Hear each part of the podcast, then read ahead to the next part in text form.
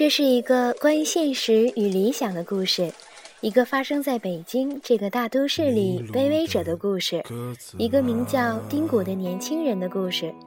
在这样一个只能为了活着而活着的时代里，丁谷怀揣着自己的小小梦想来到北京。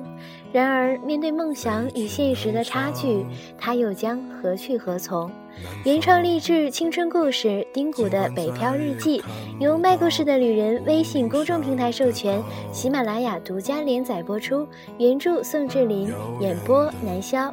温馨提示：点击下方的听故事按钮，可以收听完整版的《北漂日记》。为了回家，明天太远，今天太